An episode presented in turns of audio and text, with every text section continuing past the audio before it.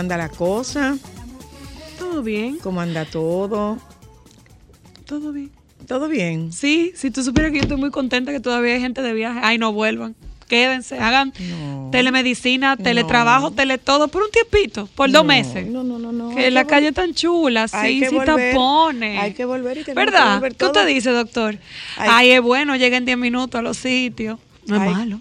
Hay que volver y tenemos que volver todos, tenemos que organizarnos porque aquí es que vivimos, no, no en otro sitio, es aquí. Entonces, entonces hay que, hay que, hay que organizarse. Eh, esta tarde nosotras hablamos, ay tú, a propósito, yo no sabía, de tendencias de la moda en jean, en denim. ¿Mm? ¿Qué es el síndrome de Asia? El doctor Robert Paulino, que teníamos muchísimo tiempo que no lo veíamos, Es que estará está- con nosotras. Él es un hombre muy internacional, señora. En la tarde de hoy. viaja mucho.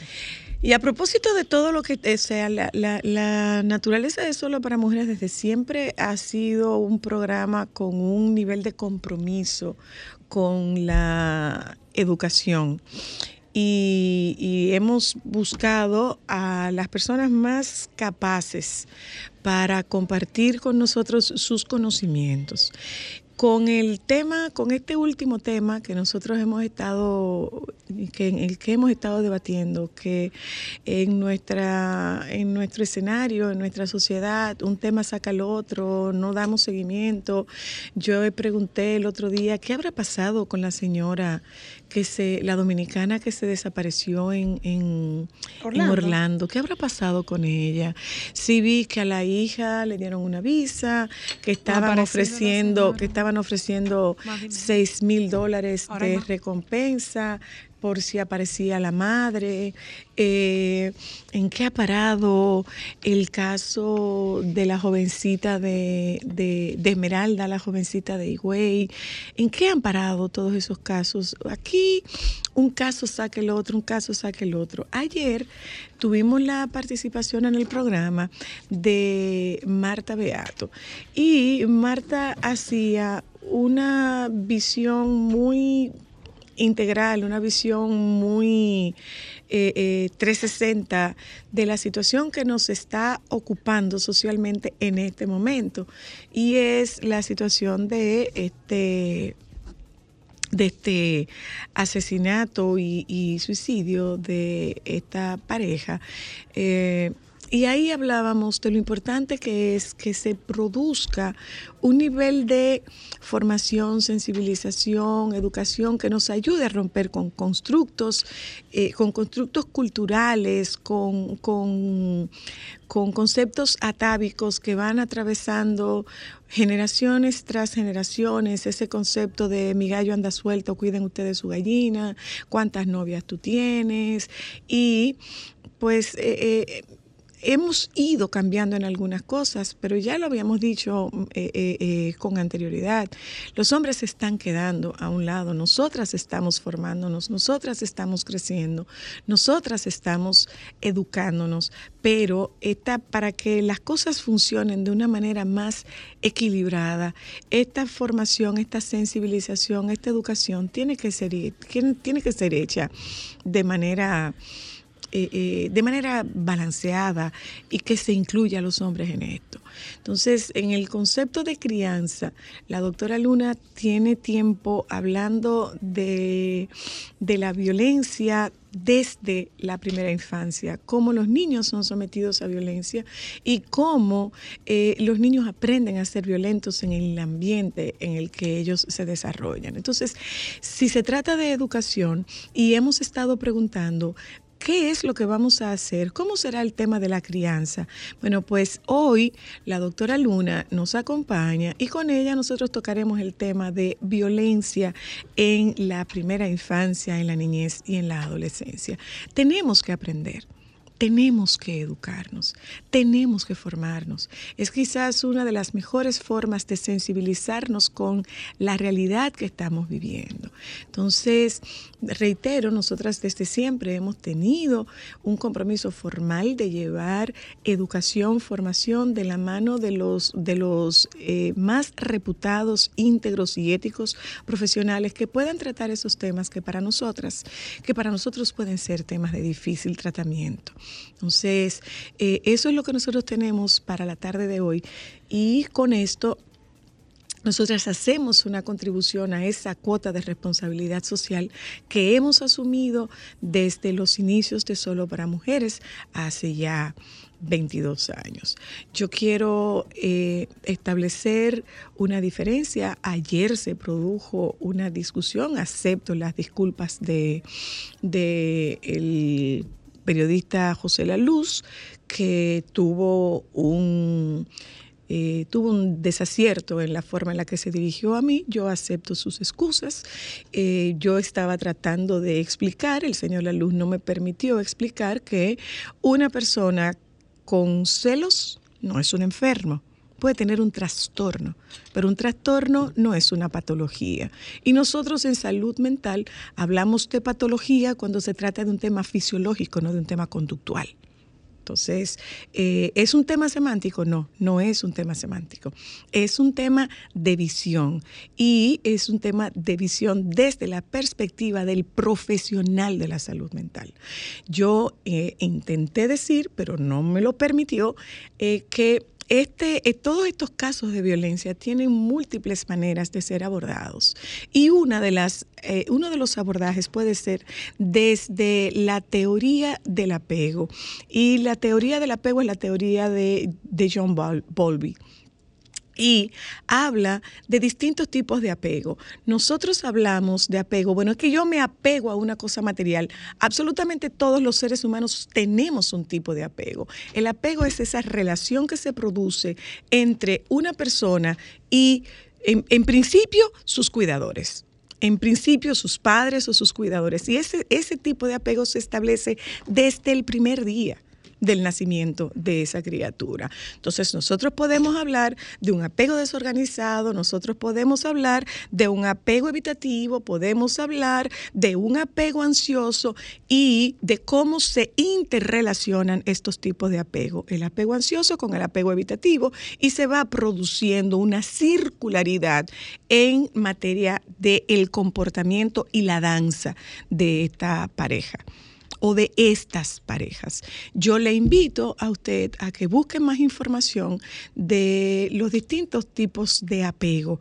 Ponga apego. Eh, John Bowlby y usted encontrará información, porque lo que nosotros pretendemos hacer con, esta, con estas participaciones es generar algún tipo de inquietud, es que se promueva ese gusanillo para que usted averigüe, para que usted lea. Si se le dificulta leer, pues entonces busque tutoriales o busque entrevistas en YouTube que le permitan a usted tener un poco más de conocimiento para poder entender, para que obtenga una explicación que no es lo mismo que una justificación de determinadas conductas. Entonces, las conductas disruptivas no se justifican, mas sí pueden explicarse y no es un tema semántico, es un tema que desde el punto de vista, eh, desde el punto de vista conductual, desde el punto de vista de salud mental, marca una gran diferencia. Entonces, eh, ¿qué es lo que pretendemos hacer? Mire, eh, los hijos vienen con un pan debajo del brazo o no traen un manual de instrucciones, es muy probable que no traigan un manual de instrucciones. Antes nosotros habíamos dicho que un hijo no nace, eh, no, lo- los hijos no nacen en una misma familia. Todo depende del ciclo vital que esté viviendo esa familia. Es una familia que está comenzando, es una familia que está establecida. Entonces, todo esto tiene muchas implicaciones en el desarrollo conductual de una persona adulta. Entonces, ¿qué es lo que pretendemos? Bueno, la participación de la doctora Luna hoy nos arroja luz sobre el tema de la violencia en primera infancia, en adolescentes y en niños, niñas y adolescentes. Entonces, que esto sea una motivación para que usted hurgue un poquito más y esto le ayude a entender ciertos comportamientos que pueden tener sus hijos, que pueden tener sus hijas o que pueden tener las personas vinculadas a sus hijos y a sus hijas. Cuando nosotros hablamos de que eh, eh, hay señales, evidentemente hay señales. ¿Qué ocurre? Que en, en- psicología nosotros no nos referimos de manera absoluta y general a nada, porque cada caso es un caso individual y particular. Sin embargo, lo que nosotros sí podemos establecer es que con frecuencia, con frecuencia, estos ivi- individuos de carácter agresivo son individuos seductores y como seductores presentan una imagen de atracción de una víctima que ha sido previamente seleccionada. No es al azar. No es al azar. O sea, yo sé hacia dónde voy y qué, qué- características busco. Bueno, una persona con una necesidad, una persona que no tenga necesariamente una robustez en, en- la identificación de roles dentro de su familia de origen. Entonces, ¿qué es lo que nosotros pretendemos? Mire, dése cuenta que el individuo agresivo, el individuo eh, eh, eh, abusador, el individuo que es un depredador, presenta una imagen muy chula, sumamente chula. Es que es una mujer que no tiene autoestima. Mentira. Esa mujer tiene autoestima. Lo que pasa es que ese individuo se encarga de minarle la autoestima. ¿A través de qué? Búsquese usted información sobre un efecto que se, un efecto que se llama luz de gas. Busque esa información sobre luz de gas para que usted pueda ver qué es lo que hace este, este, qué es lo que hace este comportamiento, que te hace entender que, espérate, pero fui yo, yo lo hice o yo no lo hice. Y esta mujer comienza a dudar de sí misma. He dicho en innumerables ocasiones, citando al doctor José Navarro Góngora, he dicho en innumerables ocasiones que una mujer antes de salirse de una relación violenta hace una mínima, una media de ocho, ocho intentos serios por irse. ¿Cuándo él la mata?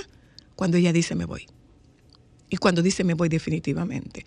¿Es el, el factor económico uno de los factores de mayor eh, eh, eh, incidencia en que permanezca una mujer en una, en una relación asimétrica?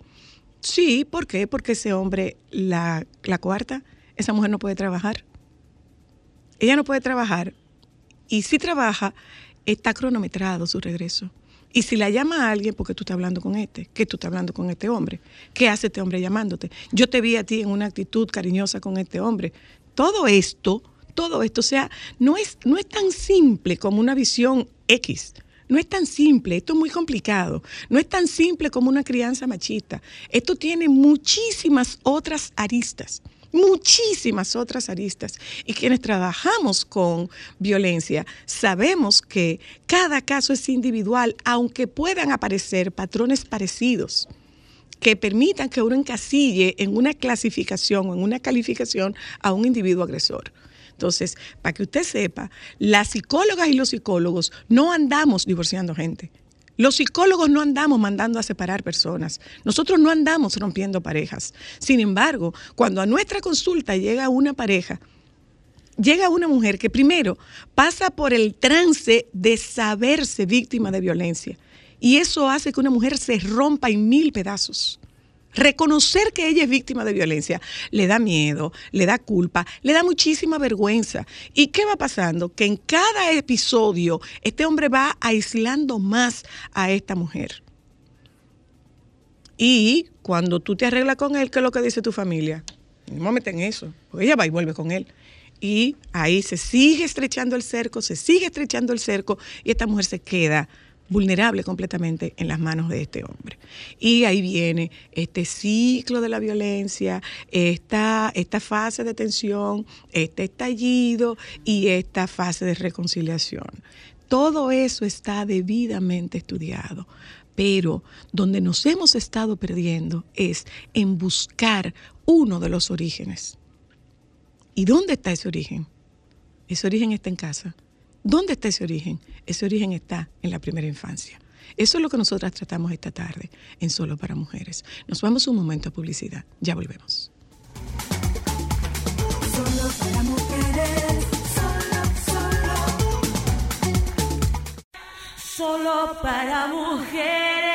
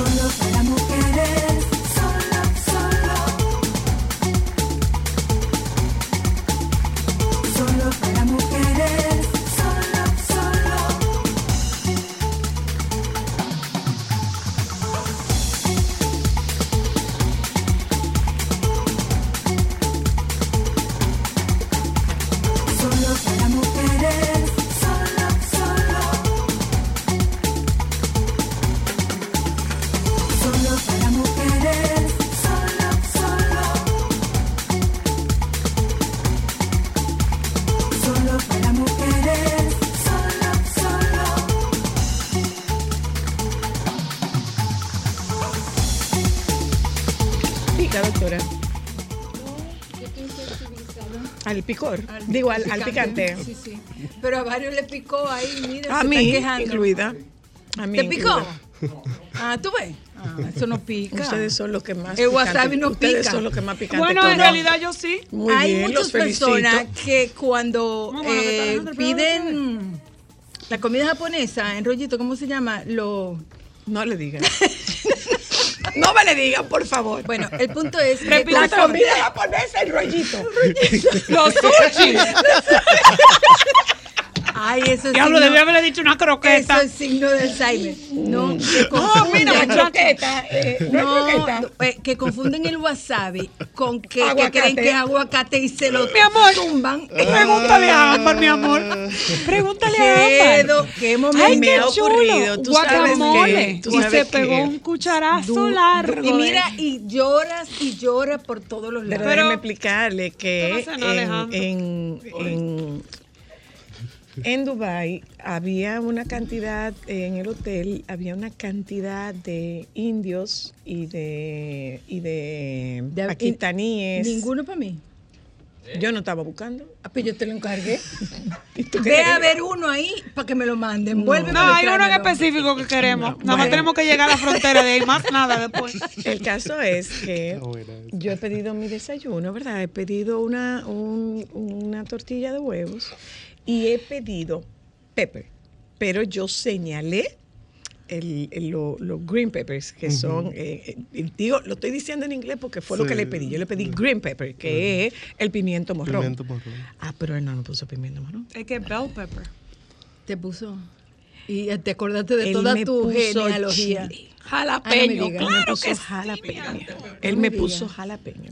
Yo- y estoy hablando de pakistaníes, indios, que es gente que Sí, sí, sí, come sí, sí. con Come mucho picante. picante. Sí, sí, Mi sí. amor, yo me sentí un dragón así.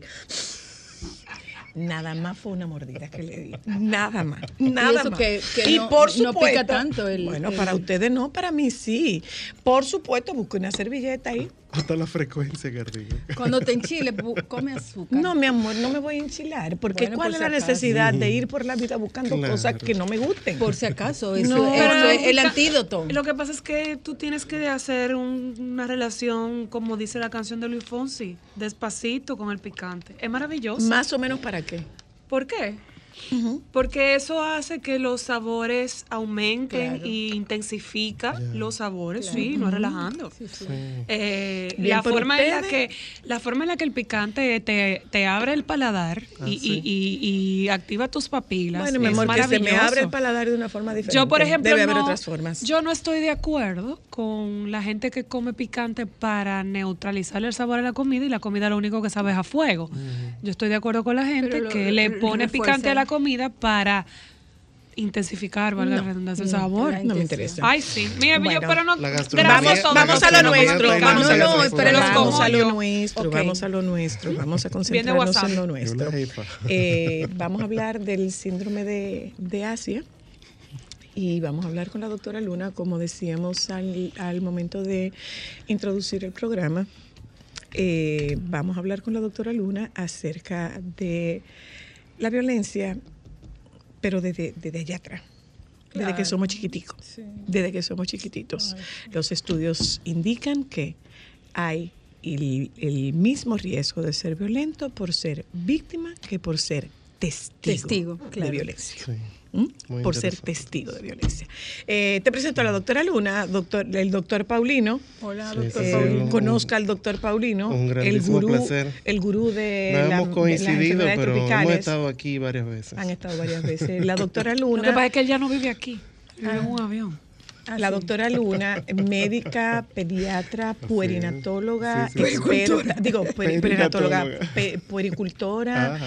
experta en Ay, ay, ay, ay, ay, ay. Bájale dos. Perinatólogo y puericultor. No, no, puericultora. Ay, No, no, ¿tú sabes? Es, es puericultora, perdón. ¿Tú es sabes qué puericultora. Y además de eso, Eterna la- estudiante, tú puedes decir. la doctora Luna. Ahí se acabó de hacer un curso. No te voy a decir de cuál. Tú ves que Francisco y Sócrates lo dicen bien. Se harta de estudiar. Ay, es más chévere en Semana Santa tú haces un curso virtual. ¿De Sigue. qué ahora, doctora? De telemedicina, interesante. Ay, Después hablamos de eso. Muy interesante, también Seguimos. muy útil. Bueno, es que realmente la medicina giró. Sí, la pandemia exacto. hizo que la medicina girara y sí, de sí, hecho eh, no tenemos Claro. contacto con, con algunos pacientes. Eh, sí, sí, eh, sí. eh, por ejemplo, eso ha permitido la cercanía, porque mucha gente entiende como que la medicina que se hace fuera de este país es única y excepcional.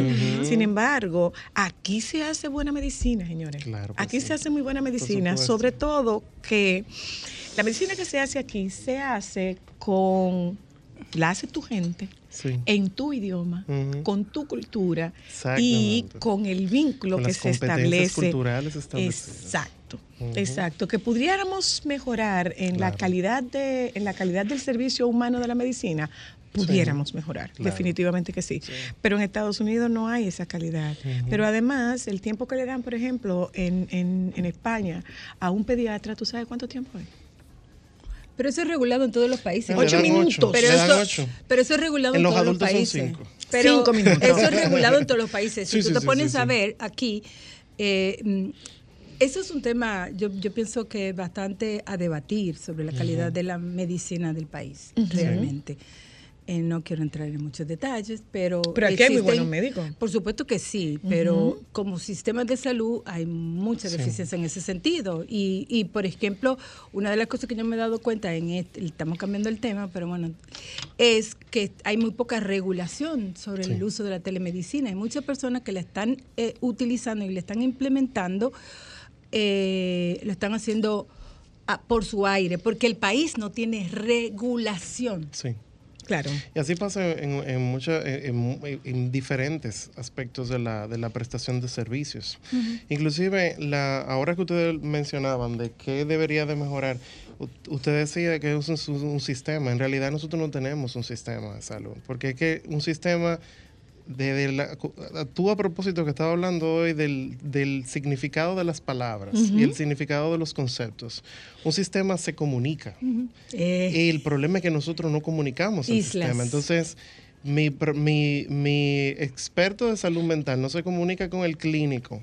Y, y- y al revés. Entonces, tú tomas decisiones que afectan lo que está pasando en el aspecto de la salud mental. la interconsulta y, la referencia y Y contrarreferencia. eso no existe. No, aquí no. No Es existe. cierto, Entonces, es cierto. cuesta mucho entender al individuo como, como, como, como un, como un todo. Y ese todo hace que se pierdan muchísimas oportunidades, de hacer claro. muchísimas cosas bien. o sea, Pero a- al margen de eso, por lo menos la medicina privada, aquí se hace buena medicina privada. sí, sí. Se hace buena medicina privada. Que tenemos deficiencia en nuestra medicina pública, por supuesto que sí que tenemos muchísima deficiencia. Claro. Tenemos mucha. Y eso tiene que ver Vamos con a decir cómo se de dice ahora, tenemos oportunidades. Sí, sí, sí. Eh, comenzamos con, contigo, Robert. Sí. ¿Qué es el, el síndrome de Asia? ¿Qué es eso? Yo diría que qué son, porque... ah, son, son varios. Sí, lo que pasa es que, que es un concepto que, mm, que se acuñó en el 2011. ¿Qué es un síndrome? Exacto, ahí vamos. Buena pregunta. Un- un- una serie. ¿Ya me puedo ir? Una, una serie de afectaciones que ocurren en diferentes sistemas.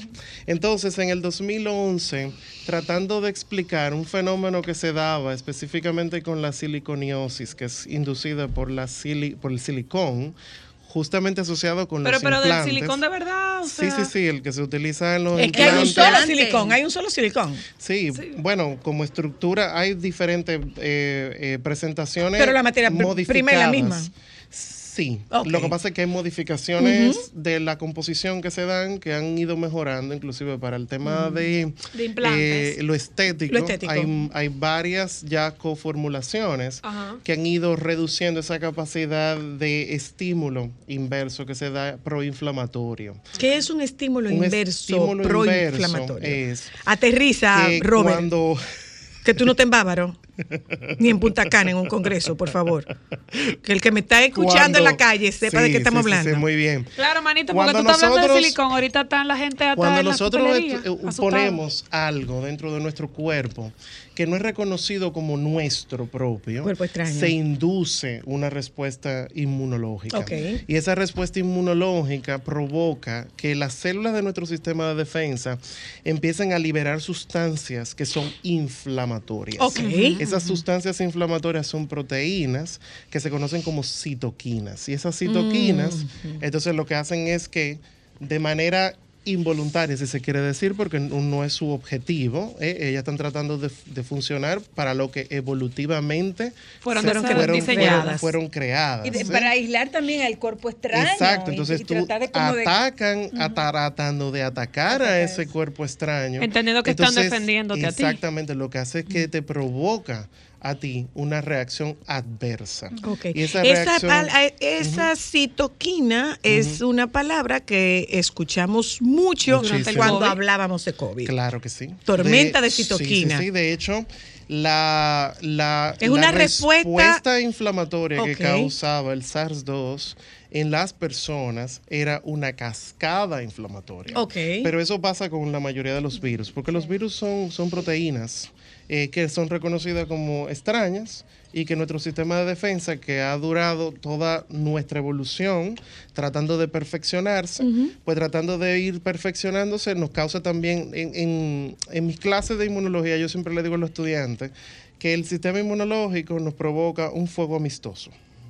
Ok. Ese fuego amistoso literalmente nos prende todo el sistema y desafortunadamente tiene sus consecuencias. Y esas consecuencias son eliminar lo que lo está causando. Entonces, el síndrome de Asia fue descrito en el 2011 tratando de poder entender. Pero perdona, ¿eso es un ataque paulatino? ¿O puede ser un ataque súbito eh, normalmente, masivo? normalmente es agudo. Normalmente es agudo. Lo que pasa es, y tratando de explicar esa, esa pregunta que, que tú me haces, el sistema inmunológico tiene una respuesta inmediata. que es lo que nosotros conocemos como respuesta innata, o sea, siempre está ahí.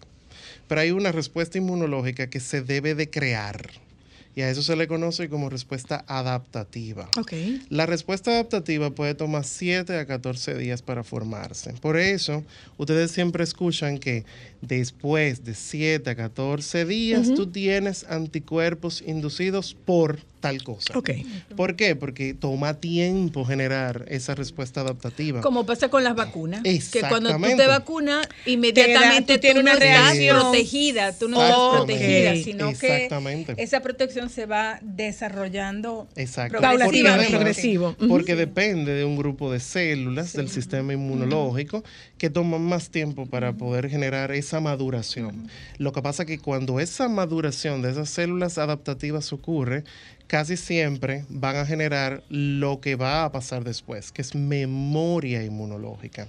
Es el sistema adaptativo quien genera una memoria. Si tú te vuelves a exponer de nuevo a lo mismo que te ha causado una memoria inmunológica, entonces tú vas a desarrollar un proceso inflamatorio específico por eso. Entonces, el síndrome, los síndromes autoinmunes inflamatorios inducidos por adyuvantes, que es como se le llama en español al síndrome Asia. de Asia.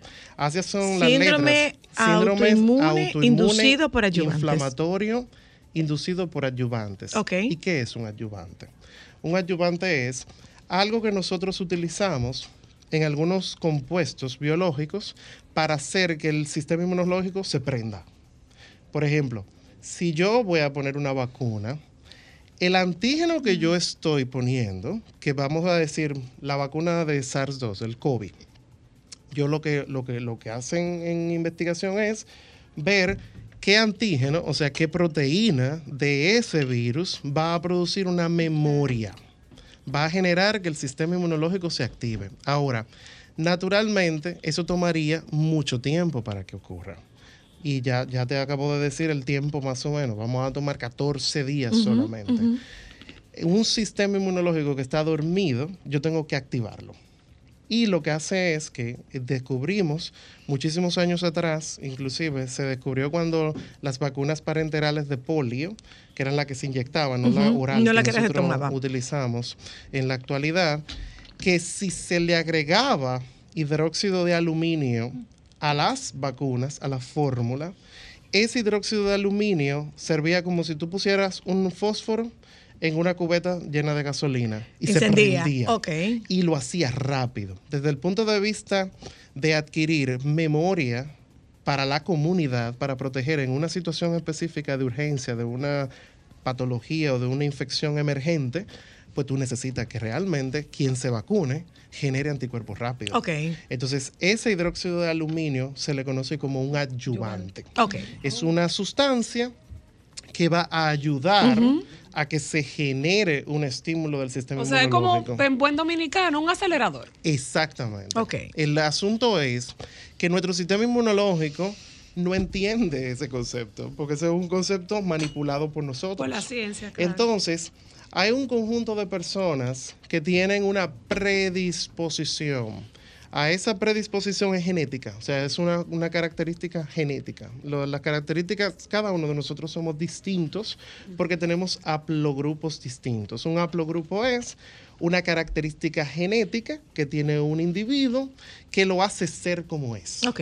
Y entonces hay un grupo de HLAs o de antígenos leucocitarios humanos, que es como se le llama eso, que están asociados a que haya una mayor predisposición, a que si tú te expones a un adyuvante como ese, entonces tú desarrolles una reacción inflamatoria que desafortunadamente te ataca a ti mismo. Por lo tanto, se considera como autoinmune. Tu mismo sistema de defensa te ataca a ti mismo. Ok. Y lo ¿De hace de dónde- manera sistémica. ¿De dónde sacamos nosotras esto? Esto fue lo que ocurrió con la presentadora de un- la ex presentadora de Univisión que Bárbara. tuvo Bárbara. Bermudo que tuvo que retirarse los implantes. Ya. Eso fue lo que ocurrió con Alejandra Guzmán que estuvo al borde de la muerte por Sí. un tema con implantes de silicona. Ella se inyectó cosas también. Ok. Yo tengo una Entonces, pregunta. Voy, por ahí. Yo tengo una Voy por pregunta. ahí. Es la calidad, está relacionado con la calidad, está relacionado con esa condición genética. Tengo ¿Por la- dónde vamos? Mi, mi pregunta es, eh, Robert, específicamente, ¿este síndrome está asociado a el uso de implantes o es donde más se ve? La- lo que pasa es que la primera vez que este tipo de síndrome fue descrito se asoció con la silicona, con el silicón como, componente. Entonces, por esa razón, la raíz etiológica, o sea, la razón más frecuente que se asocia con este tipo de síndromes, siempre va a ser estos compuestos. Mi- Ahora, no es La el única. único. ¿Y qué pasa? Una cosa muy importante. Yo les mencionaba a ustedes que si tú te expones a un ayudante una vez y te reexpones a algo que te induce una reacción inflamatoria, por segunda vez tu respuesta inmunológica va a ser peor. Es lo que Por lo pasa. tanto, puede ser, y, y me, me- me da un, porque no conozco el caso de ella, puede ser que tal vez sí, que fue la primera exposición por un implante que tuvo, pero también pudo ser que hubiese tenido una sensibilización previa a otro ayudante que a propósito de que se colocó el implante, entonces Lo ya empeoró. estaba sensibilizado, tenía ya anticuerpos preformados y esos anticuerpos preformados lo que hicieron fue que desencadenaron un peor pronóstico después de haber puesto el implante. A mí me Es llama como, es como una serie, doctora. es como una serie de Pero, ¿por qué tormenta tanto- pero, pero, pasos. pero, pero ¿cómo pasa tanto tiempo Lo, lo después? que pasa, sí, Sí, sí, pero sí, lo que pasa pasar. es que esto se viene estudiando en los últimos años. Las mujeres se han comenzado a dar cuenta de una serie de sintomatología que ellas no tenían explicación Sí. de, de qué era lo Claro. que estaba pasando. Sí, sí, sí. Y ya luego, posteriormente, es que se viene a asociar esta Ujú. sintomatología con, Con el síndrome. Yo, por ejemplo, O sea, la investigación, la investigación, va, específicamente- la investigación va surgiendo en En base a función de la síntomas. necesidad. Claro, Sí. porque ahí se enfermaban mucho, se sentían cansadas, Sí. una serie de Yo- De hecho, la- manifestaciones. uno de los, los criterios principales que nosotros que se toman para, para, el, para el síndrome de Asia incluyen la mialgia, que es el dolor Sí. muscular, la pérdida de fuerza, trastornos cognitivos, inclusive trastorno del sueño, sueño. y pirexia, o sea, la, la resequedad en la mucosa. O sea, todo eso, Cansancio. Yo O sea, tengo, por son- ejemplo- Son, son elementos que pareciese ser como si fuera un síndrome de fatiga crónica, Exactamente. pero no lo que es. realmente no es el síndrome de- Yo tengo, por ejemplo, yo tengo seis amigas y las seis tienen síndrome de Asia. Ya todas eh, eh, se extrajeron los implantes. Pero mi pregunta es, después de tú extraer el implante. ¿tu cuerpo vuelve a su normalidad? Sí. O sea, tú dejas de presentar síntomas y todo vuelve a lo que era antes. Sí, porque es una respuesta inducida. Por eso se le conoce como asociada o inducida por el adyuvante. Y una vez, eso es lo que se ha descrito, una vez que se elimina el, el eh, ¿cómo se dice esto en español? El trigger, el, el, El disparador, el detonante. detonante. detonante. El detonante. Desde que tú eliminas el detonante, pues automáticamente pregunta, el sistema Robert. inmunológico dice, ah, se desapareció Y- lo que me y- causaba problema. Vuelvo a Otra estado para atrás". normal. pregunta, otra pregunta. ¿Qué pasa con todas estas señales de ataque que el cuerpo está dando, que tú estás sintiendo, si tú no las escuchas y pasa mucho tiempo? O sea, ¿cuáles pueden ser las consecuencias de, de- bueno, de- esto? la, mira qué pasa. Eh, como es una, es una afección inflamatoria, hay inflamaciones crónicas y la cronicidad de los procesos inflamatorios van a producir daños a largo plazo. Ok. Entonces, muy tú tienes Eso era mucho- eso es lo tú que yo preguntaba de lo muscular, progresivo. Tú vas a tener mucho dolor muscular crónico. Entendamos, eh, otra, otra vez, otra vez, Ajá. voy a, a la terminología. Sí, sí. Crónico Señores, tiempo. crónico no es grave. No. Crónico es De tiempo. Largo. Cronos, tiempo, en el tiempo. Exactamente. La agudeza, para, para hacer la, la, la juxtaposición, la agudeza pasa prácticamente de inmediato. O sea, si, si el adyuvante es la causa, muy probablemente te va a dar los síntomas muy, muy rápido en el tiempo. Y luego entonces tú que no le prestas atención tal vez, como tú me mencionabas, o porque tal vez la Lo puedes asociar con otra cosa, o lo asocias tú con lo otra empiezas cosa. a asociar con otras cosas.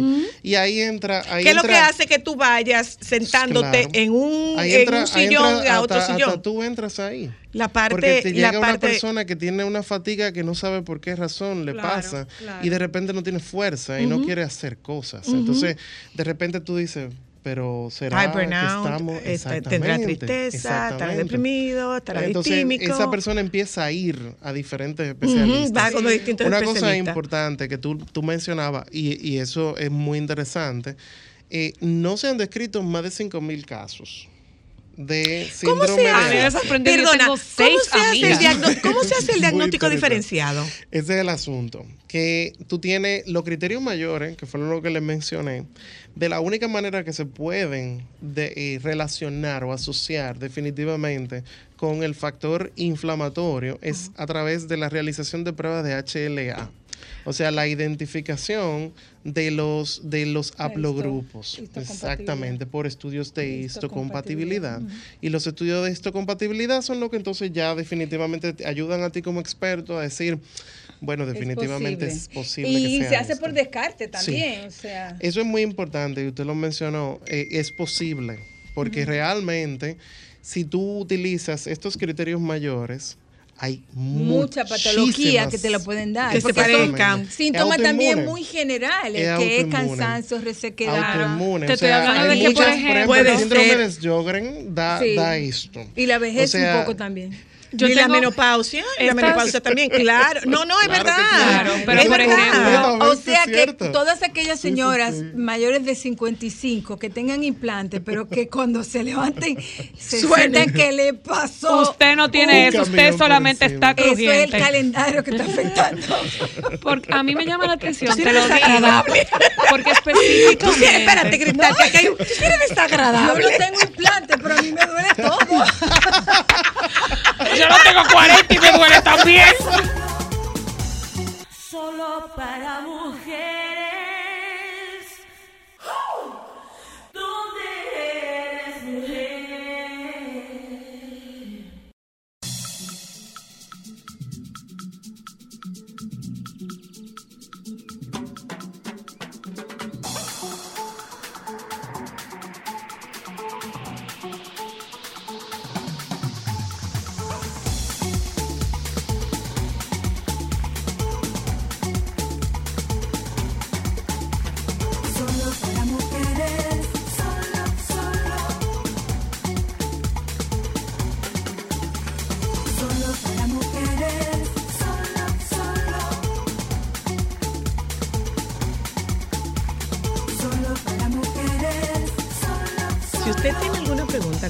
Al tema este de si usted tiene implantes, si usted tiene alguna pregunta, porque usted eh, puede reconocerse en alguno de estos síntomas que no necesariamente estén vinculados a la edad.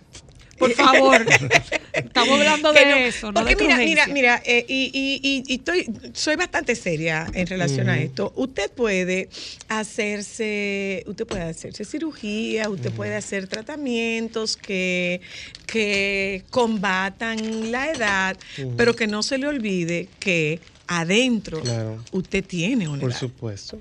Ese Por cuerpo, supuesto. ese cuerpo tiene una edad. no Independientemente de todo lo que usted haga por fuera, aquí adentro usted tiene una Sí, edad. sí, sí. Y es importante que usted sepa que hay cosas que definitivamente de- en determinada edad usted ya no puede hacer. Claro. Al menos no las puede hacer. O sea, yo con 61 no puedo hacer el mismo levantamiento de peso o de No. pesas que yo hacía con 45. Claro. Y mira, es importante algo que no mencionamos respecto a las enfermedades autoinmunes. Es que las enfermedades autoinmunes están asociadas mucho con la teoría estrogénica. O sea, se asocia mucho con los, los extremos, Ajá. o durante la pubertad o durante, Durante la la, menopausia. menopausia.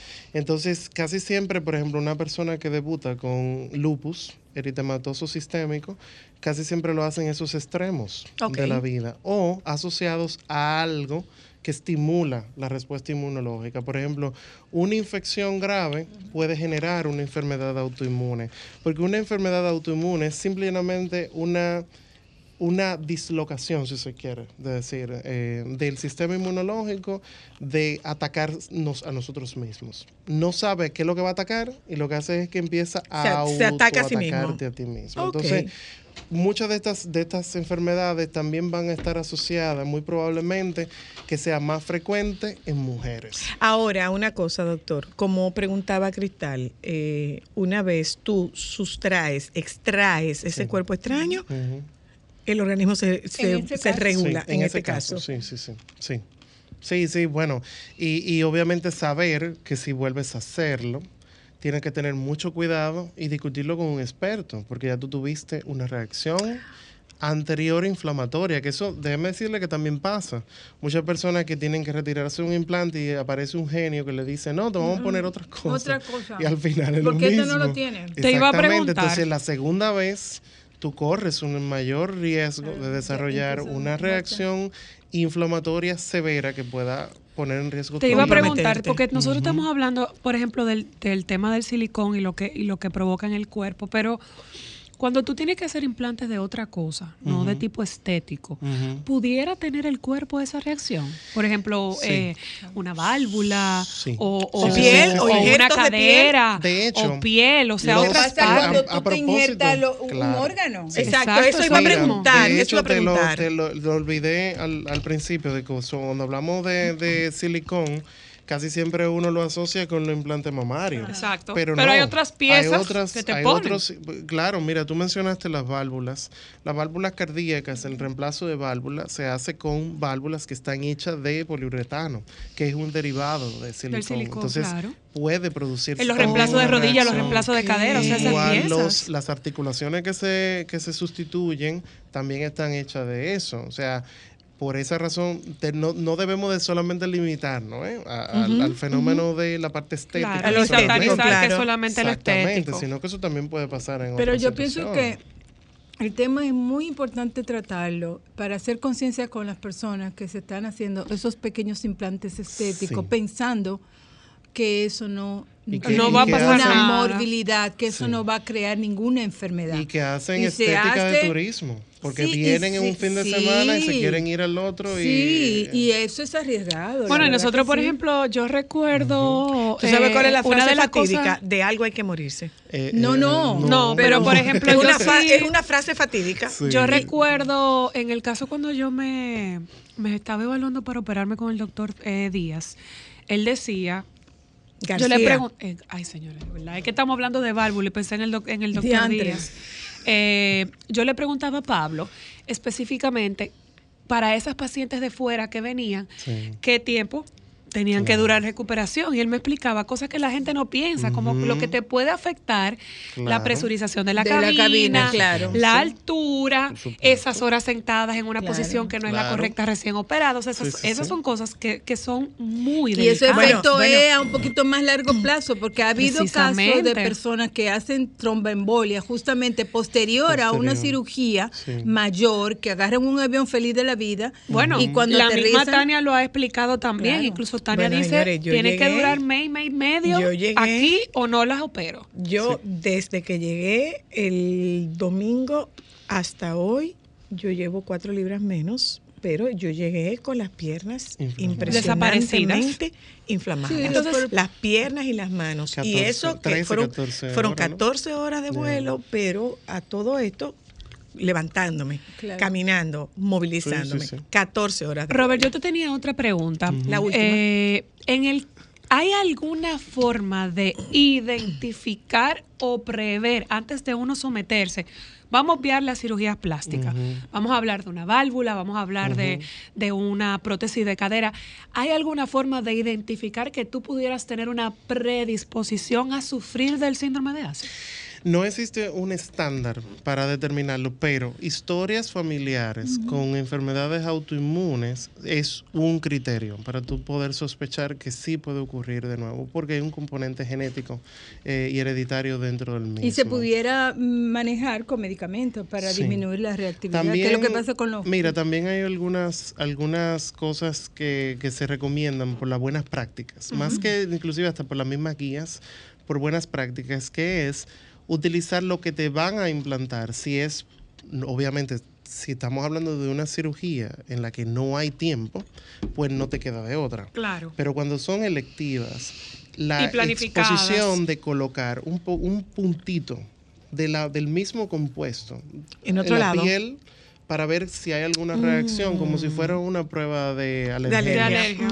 Igual, eso te va a permitir a ti como, como médico identificar si hay probabilidad de que esa persona pueda desarrollar una reacción eh, inflamatoria seria.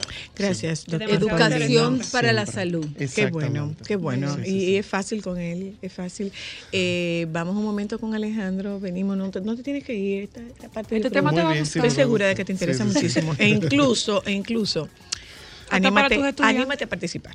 Eh, hablamos de... Él como epidemiólogo debe de saber, el tema de la violencia tiene un impacto y una trascendencia Sí. en la salud pública Sí, sí, sí. importantísima. Significativo. Pero por supuesto que sí, lo que pasa es que eso no lo vemos. Sí. Seguimos sin visibilizarlo. El tema de violencia es un tema de salud pública. Claro. Mm, Vamos a publicidad, ya volvemos. Momentos solo para mujeres. Aló. Soy una mujer soltera de 40 y algo. Yo conocí una persona, un- una persona de 5 años menor que yo, y esa persona me besó como nunca nadie me había besado. Ajá. Entonces yo sentí algo que nunca había sentido. Pero yo nunca tuve, pude tener relaciones con él porque tuve miedo. De ¿A ese- qué? claro, porque si ese hombre besándome me hizo llegar a la luna y más para allá, imagínate lo otro. Ah, Ok, luna y espérate un momento, espérate un momento, ¿Quién te manda a espérate un momento, espérate un momento. No hay acto más íntimo que el de un beso. Beso, señores. ¿Sí o no, Ana? Ay, Soina, no me hable de eso. No. ¿Hay algo en sexo más íntimo que el beso? Mm, creo que no. Es que en el beso te abre un canal energético que viene desde ahí, desde encima del hueso público. Un beso es como, wow, como, fíjate lo que ella dijo, ella logró un orgasmo con ese beso. Ahora fíjate los miedos. En vez de arriesgarme y soltarlo todo y voy para allá y vamos a ver lo que pasa. Porque ¿qué es el orgasmo? El orgasmo es la pequeña muerte, acuérdate de eso. Así Sí, le claro. Me arriesgo, me voy, ya me morí una vez, me muero otra vez. No, no nada. Me importa a mí que la mar se seque. Oye, la otra. Mira lo que está pasando aquí. Momentos solo para mujeres. Déjame cambiar tus días y llenarlos de alegría. Solo para mujeres.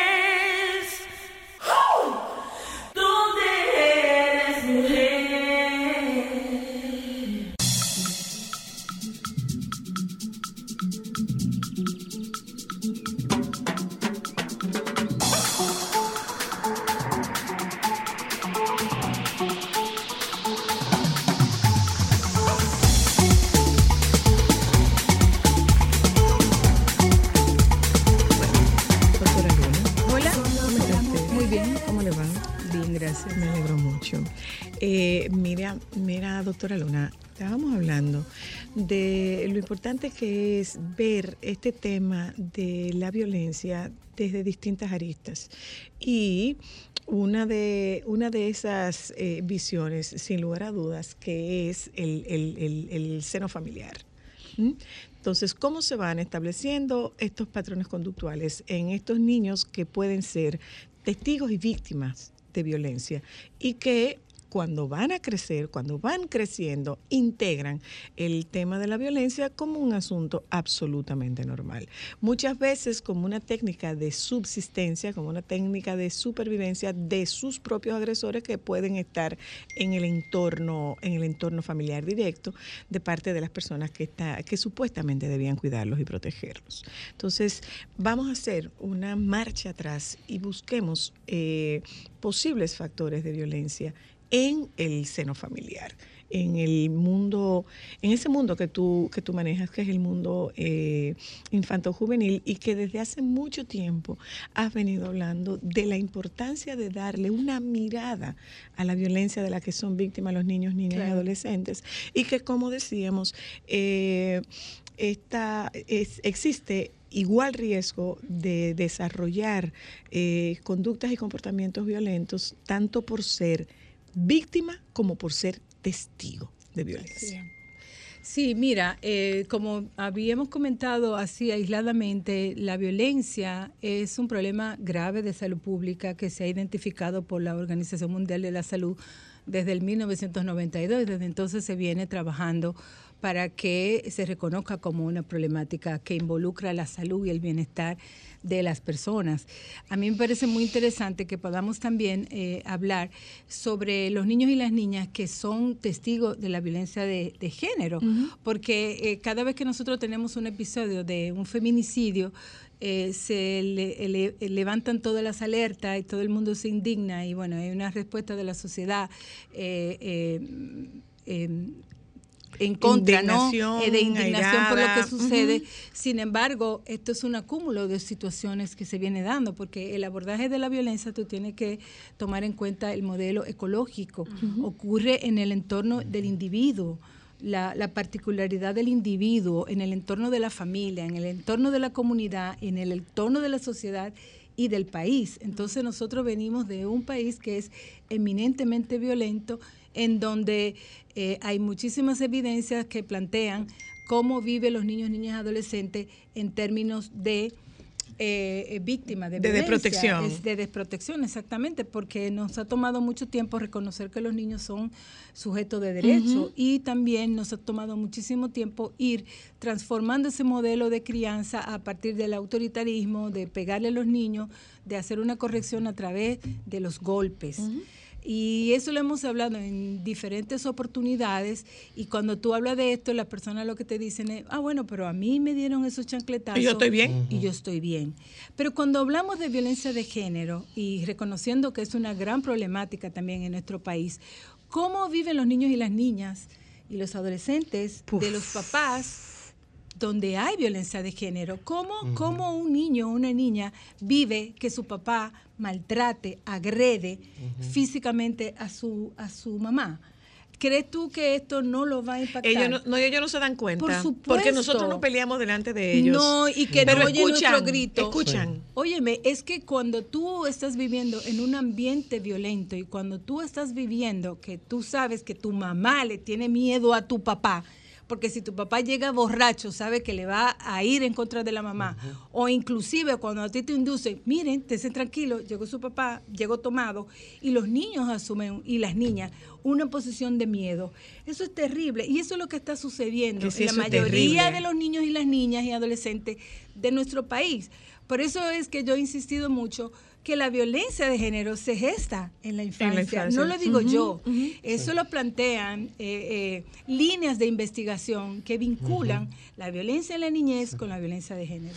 No, y, y, y déjame decirte que cuando uno analiza la violencia, al igual que el estigma, los elementos que tienen que ver con los determinantes sociales de la salud juegan un rol fundamental en la conformación de ese contexto. Sí.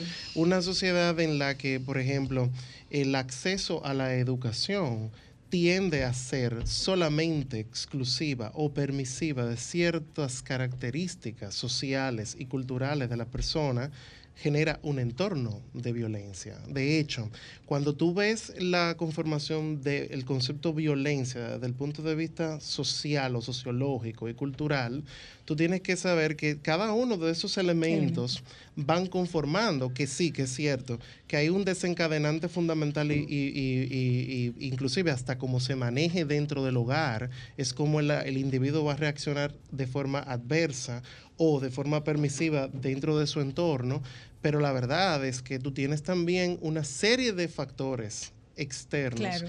que propician la violencia y tú traes esa carga desde afuera hacia adentro de la casa también. Que es El una realidad. el de un, un- una persona desempleada que tiene que decirle a sus hijos que no va a poder comer tal o cual cosa o lo que hay es eso y la reacción sea violenta, va a generar o va a ir conformando una actitud violenta hacia ese fenómeno específico. Y Pero eso es lo que hay- alimenta hay- la desigualdad. Ya digo, Nosotros claro tenemos sí. poco, nosotros tenemos poco entrenamiento en el manejo de frustraciones Sí. y eso está, Eso es cierto. eso es un hecho en, en- Ciertamente. en- en prácticamente todos los estratos Muy sociales. cierto. De una manera o de otra, no nos enseñan No. a lidiar No. con el no, no nos enseñan a lidiar con los límites, no nos enseñan a lidiar con las, con las frustraciones. Entonces, ¿qué ocurre?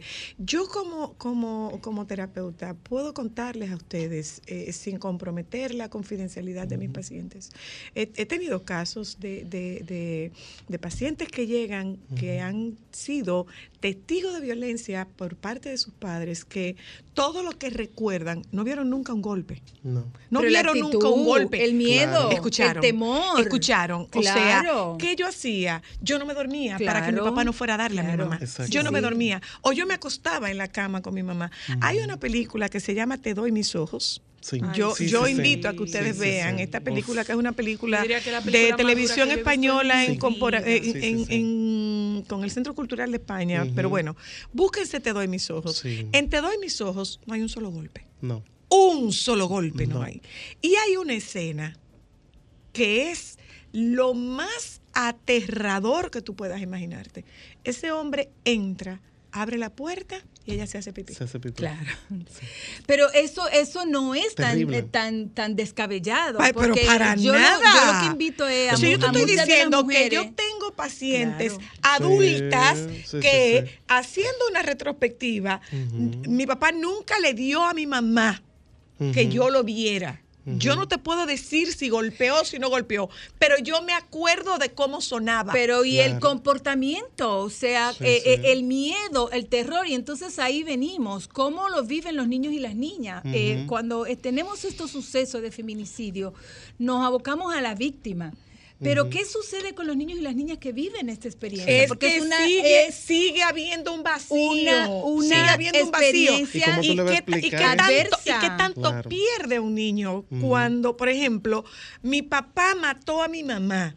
Yo tenía una relación con mis abuelos, yo tenía una relación con mis primos. Y se rompe. Si mi papá mató a mi mamá, yo no puedo ver a la familia de mi papá. Y no solamente perdí a mi mamá, perdí a mi papá que está preso y yo no puedo Claro. tener contacto. Pero del otro lado está la exigencia de no importa lo que haya hecho, es tu papá y tú lo tienes que querer.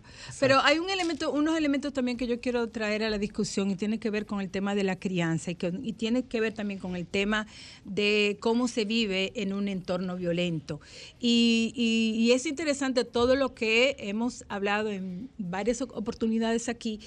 Cuando se vive violencia en la infancia y la adolescencia, la modificación que sufre el, el El, cerebro. cerebro, por supuesto. Entonces esto Es que tú limita estás- mucho es las que tú estás- capacidades. Claro, estás porque tú estás, no solamente eso, es que tú te mantienes permanentemente en un estado de alerta. de alerta. Es lo que se llama el estrés tóxico. Exacto. Y Claro. tú al estar todo el tiempo en un nivel de adrenalina por el miedo, por el susto, todos esos mecanismos se van alterando y entonces eso provoca a la vez que tus reacciones estén modificadas. Pero ¿qué significa tú tener eh, eh, una afectación de tu sistema límbico cuando tú estás sometido a una situación eh, violenta? Es la manera en que tú vas a responder. Entonces, por eso yo insisto que estas situaciones de violencia de género no la veamos aislada. Yo siempre he insistido en esta discusión porque muchas veces nos centramos en la violencia machista. Sí. Exacto. Ciertamente hay un componente de la crianza. Nosotros criamos a los, a los hombres que son los patomachos y son los que mandan. Y nosotros tenemos que ser sumisas y demás. Entonces, eh, ese mismo elemento de crianza se sigue dando. Sí. Sí, y se hablamos sigue de perpetuando. feminismo y estamos hablando de feminismo, Sí. se sigue dando, pero los hombres no tienen elementos emocionales para mo- Ni permisos, ni No. permisos, Entonces, ni permisos. Entonces, ¿qué es lo que pasa? enorme. Exacto, es lo que hemos venido discutiendo desde hace un tiempo. Y es que nos estamos enfocando en el tema de las mujeres, pero a ellos los estamos dejando Claro. desprotegidos de herramientas Claro. para lidiar con, primero con lo que se espera de ellos. Sí. Sí, ¿Mm? sí. Porque se espera de ellos que sean machos. Sí. Se espera de ellos que sean fuertes, se espera de ellos que resuelvan, pero no se espera de ellos que se resquebrajen. De hecho, hombres que, eh, bueno, pero es que eso pasa y hay hombres que son sometidos a violencia. Nadie está Claro, diciendo que no hay no, hombres que son claro, sometidos a violencia. Lo que pasa es que la letalidad de la violencia masculina es superior a la letalidad de la Por violencia supuesto, femenina. O sea, la violencia femenina son casos aislados. En cambio, la mayoría de los casos son de naturaleza masculina. Sí. Entonces, ¿qué, qué, qué está pasando? Que nosotros estamos educando a las mujeres pero estamos dejando, de lado a los hombres. Y- Aquí hay un solo centro de y intervención lo venimos, conductual. y lo Sí. venimos haciendo desde Tenemos hace mucho. años. Yo Y recuerdo, perpetuando. yo Sí, recuerdo sí, que sí. yo decía, ah, El mismo yo doctor decía, Berger lo dice. yo decía, es que estamos dejando un, un- una, una brecha. Pero también, miren, Hablando eh, de nueva hay- masculinidad. hay, un tema también, hay investigaciones que se han realizado en diferentes países justamente para vincular la experiencia de vivir violencia en la infancia y adolescencia con la violencia de género. Un porcentaje de las mujeres que fueron víctimas, que fueron testigos de violencia en el En la hogar, infancia. eh, eh, que veían la violencia entre sus padres, un porcentaje de esas chicas son víctimas. Sí. Igual Sí, sí, sí, ocurre con claro. los varones. Un Igual, porcentaje de los varones que sí, sí. fueron testigos de violencia de sus parejas se convierten en victimarios y Claro. más aún cuando ellos han sufrido violencia eh, eh, Física. eh, física, Física. ellos, abuso sexual y abandono. Entonces hay, hay una serie de líneas de investigación en relación a vincular violencia en la niñez y en la adolescencia con la violencia de género que es bien interesante darle seguimiento. Dale- Por da- eso, a propósito de seguimiento, dale la bienvenida a César Castellano. Ay, César Castellanos, hola. Sí, sí, dice César Castellanos. Culturalmente no hay una definición de masculinidad. Ser masculino se define como no ser femenino. Sí, Exacto. sí, sí. Entonces, verdad? Hay, muchos elementos que yo pienso y, y yo me atrevo. Ya, César, yo, acuéstate, yo me atrevo. a la No que lo llamemos, no, dice lo. Yo me atrevo también a tener, a, y es algo que, que de una manera, eh, yo diría, muy arriesgada, digo, es que en nuestro país nosotros tenemos que hacer una tipificación de la violencia.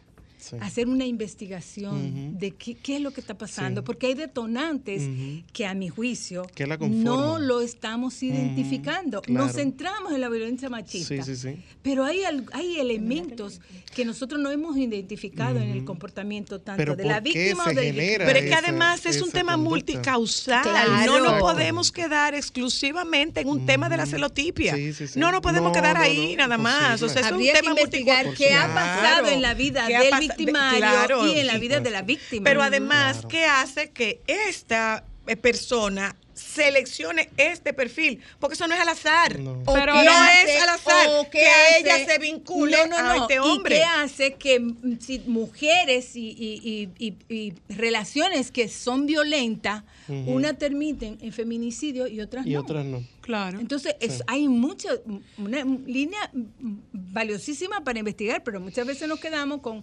el machismo, el feminismo y Pero y tú sabes que me llama la sí. atención que por ejemplo el discurso que tú escuchas es eh, que yo lo decía ayer cuando estábamos hablando con Marta es el discurso de la mujer de busca ayuda, salte, Sí. eh, qué hacer, pero uno no oye el discurso de a un hombre cómo no tratar a una mujer, o sea, tú no oyes el discurso de si tú te sientes en una posición en que Claro. puedes agredir a, a una persona, ¿qué haces para Claro. retirarte? Pero tú ¿Cómo sabes lo qué pasa. Tú no oyes ese Tú discurso. sabes qué ocurre, que nosotros si nos vamos a un elemento cultural, eh, yo te hablo, por ejemplo, nosotras hemos sido criadas en un matriarcado. Nuestros hijos crecieron en un matriarcado. Sin embargo, en el caso de Josefina, que es madre de tres, Tres hombres, hombres. la crianza debía ser, debía tener una, un- un- una, una reacción diferente. Sin embargo, estos tres muchachos son tres muchachos que cuando te los crías aquí, lo que tú oyes de parte de un papá es, me está pajareando el muchacho. Sí. ¿Y por qué? Porque lo único que estoy haciendo es Claro. permitiéndole, y perdónenme la expresión, Sí, ¿eh? sí, sí. perdónenme la expresión, pero no, no, no encuentro una forma diferente de decirlo. O sea, eh, este, este muchacho criado entre la falda de las mujeres, ¿qué es lo que tú crees que va a salir de ahí? Y de aquí han salido tres hombres sensibles, tres hombres respetuosos, y están criados en un matriarcado.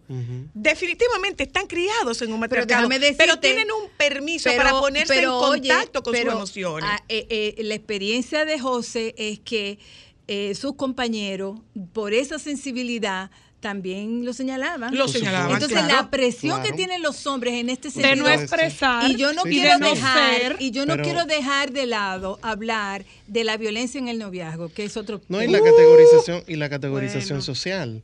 Cómo la sociedad coloca a la mujer dentro de la pirámide social. Sí, sí. O sea, es que tú tienes características que no son aceptables para que tú ocupes el primer, el tope de la pirámide social, que debe de ser ocupada por un hombre Ciudadana de segunda categoría. heterosexual, preferiblemente blanco, eh, conservador, eh, por supuesto, y que, y que lleve los roles que son asignados socialmente eh, a cabo dentro de, y que imponga, obviamente, esos roles a Su, que imponga su ley. Exactamente. Hola, hello. Hello.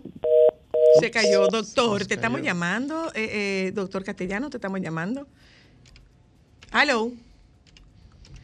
Entonces, eh, te- eh, es, que, es, que, es que tenemos que ir buscando por Sí. muchos lados. Ahora, ¿qué es lo que yo siento? Señores, gobierno tras gobierno, ministerio tras ministerio, eh, los resultados no son. Porque no estamos son. haciendo lo mismo siempre. Estamos repitiendo Estamos lo repitiendo mismo. Pero estamos y no- repitiendo lo mismo. No, y- Exacto, y a nadie, y hay una. Mira, dificultad, ahí perdón, hay otra, ahí y hay una otra persona, aquí hay otra persona que dice, me tuve que ir de mi casa y tuve que dejar a mis hijos porque Sí. me está amenazando con matarme. Y no solamente eso, porque yo siento que aparte de todo, la falta de constancia con el tema de violencia es una cosa impresionante. O sea, que yo decía, por ejemplo, el domingo, sumamente indignada, y perdónenme la palabra, caramba, por no decir la otra.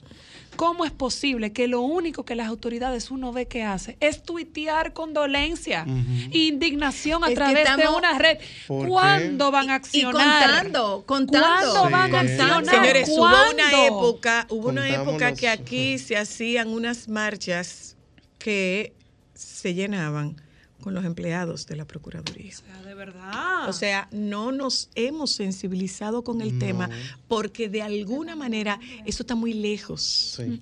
No, yo Eso pienso no me que, toca. mira, las políticas públicas que se han y los modelos que Son se han implementado deficientes. han sido deficientes. Eh, Faltan recursos económicos y sobre todo un trabajo interinstitucional. Y cuando hablamos de violencia, estamos, Interinstitucional. estamos, Sí. eh, sí, estamos hablando, de una vez hablamos de la Procuraduría. ¿Dónde está educación? Sí. ¿Dónde está Claro. Ministerio de Salud? Conani. Ministerio de la Mujer, Ujú. Ministerio de la Cultura, Sí. Ministerio de la Cultura, Juventud, ¿dónde está. Conani? Sí, sí, sí. Todos esos tú ministerios tú has mencionado solo seis. Lo que pasa, involucrarse lo que con pasa este es que todos funcionamos como islas Isla, aparte. y le Entonces, echamos como la islas aparte. Entonces, entonces, tú sabes qué es lo Como que dice pasa. el refrán, Tú lo que sabes no qué me es lo que aporta, no vemos, que de repente alguien que nos puede estar viendo puede decir, es muy fácil, planteen soluciones. Estas son parte de las Claro. soluciones. Técnicos Estas que son- saben lo que están parte de las hablando. soluciones. Mira, o sea, la- por ejemplo, el tema de promoción, el tema de, de- de Prevención. publicidad, Sí. eh, no funciona. No funciona. Si no funciona una porque metodología. pero es que entre Pero otras cosas, perdóname, entre otras cosas, no tienen expertos en salud mental Exactamente. asesorando. Exactamente. Y en y no es frecuente. Sí. Tú Y la sí. oyes una vez al año. Tú Ahí- la oyes una vez Para cada el no 8 sé de cuánto, marzo. O sea, Sí. jamás El 8 de tú lo tienes diario. La, y, y, y, y recuérdense, y eso entra dentro del, del tema de cómo nosotros planificamos las sociedades. ¿Cuál es el individuo que necesita nuestra sociedad en el 2023? Pero para poder generar ese patrón del individuo que nosotros necesitamos para el 2023, tenemos que sentarnos con todas las secciones Así que es. involucran y que tienen que ver con la violencia. Pero ustedes la saben lo que pasa, que para los fines del eso, lugar obviamente. eso no suma puntos. Y la prevención no da foto, como yo siempre he Ah, dicho. no, no, la no, prevención no, da no te, foto. tú no te puedes retratar, tú no te puedes No. retratar, tú no te puedes retratar con una mujer y la golpeada. prevención No. y la prevención es a largo plazo. Entonces Exacto. eso políticamente pero debe no ser tiene Promoción y la prevención son los dos pilares fundamentales de la salud. Hola, doctor Castellano, ¿cómo tú estás? Muy bien, buenas tardes, ¿cómo están? Te extrañamos demasiado. Dichosos los oídos. No, pero bueno, dichoso yo, lo que pasa es que bueno, ustedes saben cuál es mi situación. Aquí voy- Sabemos aquí voy en que el a las 2 de la vehículo, tarde eres que- de Dino César, Gracias, ¿cómo están? aquí vamos muy bien. Tú hacías un planteamiento que, que nos parece sumamente interesante. Aquí ser masculino es no ser femenino. Sí, pero no es aquí, no es en Suiza, es en Alemania, es en todas partes del mundo. Es lo mismo que ocurre en todos lados. Eh, de hecho, las cifras, y esto es a lo que yo tengo 20 años diciéndome, a lo mejor la doctora Carmen Inver Brugal no me deja mentir, que fue la primera que me dijo, tú tienes que decir esto en público. Eh, digo, primero, los países donde la educación es mejor es donde hay más feminicidios. Esto no es un problema de educación. Segundo, eh, la definición de masculinidad no está cristalizada. Se define el hombre como un no mujer. Y entonces en la medida que te logras diferenciar mejor de una mujer, eres más hombre. Por tanto, no puedes tener sentimientos, no puedes mostrar sentimientos, tienes que tener una rudeza en tu trato, tienes que caminar de una forma particular, tienes que comportarte de una manera particular. Y todo lo que medio huela a feminidad tienes que alejarlo de tu carácter, ¿no? Entonces definimos la boca como no nariz. Entonces, Sí, un poco eso genera genera muchas dificultades a la hora de eh, conceptualizar qué es ser un varón, qué es comportarse como un hombre, qué es ser masculino. Entonces, luego, los modelos eh, de autoridad que tienen los varones en nuestra cultura son de mujeres. En parte por la ausencia masculina, primero por la irresponsabilidad paterna, padres no involucrados, eh, a veces presentes pero con hijos huérfanos, o sea que no, no están ahí, están presentes pero no están ahí, y en muchos casos no están ni siquiera presentes. En segundo lugar, ¿cuántos directores de escuela hay? Son mujeres. son. ¿Cuántos profesores de escuela hay? Son mujeres. Los varones nos socializamos con maestras de preescolar, con maestras de primaria, con directoras de escuela, que son las figuras que van trazando pautas que no conocen. Por tanto, la, la forma de lidiar con un varón es que no se asemeje a las niñas. Sí, eso es así. Entonces, va- hay todo un tema de, de cómo se va construyendo la masculinidad de nuestra cultura, que yo particularmente, como digo, tengo mucho tiempo planteando estas ideas, más de 20 años diciendo esto, pero además diciendo toda esta historia de la nueva masculinidad, a mí me parece impropia, porque no necesitamos una nueva masculinidad, necesitamos necesitamos una masculinidad. Claro, exactamente, construir una masculinidad. Y en ese proceso, como ustedes muy bien planteaban, y yo, en términos de que yo estoy de acuerdo, eh, bueno, hay otros elementos, ¿verdad? Por supuesto, la crianza modifica las estructuras cerebrales, por supuesto, eh, los elementos de poder conceptualizar esto desde fuera del machismo y el patriarcado, sin negar la existencia de estos fenómenos sociales antropológicos, pero también poder mirar esto desde una óptica distinta, porque esto no lo podemos estar viendo desde el hombre malo, la mujer pobrecita Claro. que le da Sí, ahí no vamos a poder salir nunca. del Nunca, de acuerdo. Eh, de hecho, de hecho, muy a propósito del caso que acaba de ocurrir eh, del asesinato de esta joven, el mismo padre de la joven ha dicho en reiteradas ocasiones, este muchacho Era muy hijo. bueno con nosotros, Era un hijo. para nosotros. Es decir, que no se trata de un sujeto perverso, malvado, malintencionado. Hay otros elementos que tenemos que entrar en el análisis para poder tratar de entender esto, porque si lo, no lo logramos sacar del contexto, primero, moral, ¿no? De bueno o malo. Segundo, si no lo logramos sacar del contexto de la lucha de género, eh, entonces estamos perdiendo probablemente una buena parte del entendimiento que nos ayudaría a buscar soluciones verdaderas.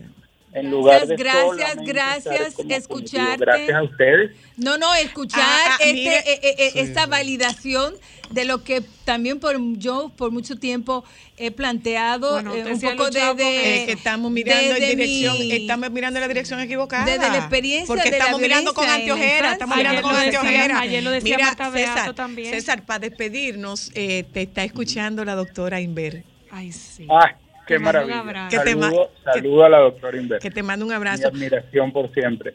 Y eh, decir y decirle, miren, no existe ningún país en el mundo que haya tenido éxito en reducir eh, la cantidad de feminicidios. Y eso probablemente tiene que ver con que no estamos dando en el clavo que tenemos que dar. Es así. Gracias, doctor Hasta luego. Castellanos. Gracias, doctor abrazo. Paulino. Gracias, doctora Luna. Eh, gracias a ustedes por habernos acompañado en la tarde de hoy. Eh, la intención, reitero, es eh, que se que se introduzca, que se inocule ese, esa partícula que le haga a usted buscar un poco más de información para ver mucho más allá de la punta de nuestra nariz. ¿eh? A veces para nosotros tenemos conciencia de unos orificios nasales, pero para saber que están ahí y ver lo que hay dentro de ellos, hay que auxiliarse. Busque el auxilio para que usted vea no solamente la punta de su nariz, sino también el contenido de sus orificios nasales. Nos juntamos con ustedes mañana. Los compañeros del Sol de la Tarde están aquí. Quédense con ellos, por favor.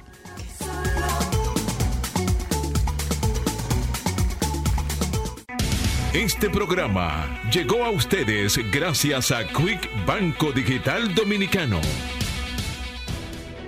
Sol 106.5, la más interactiva. Una emisora RCC Miria.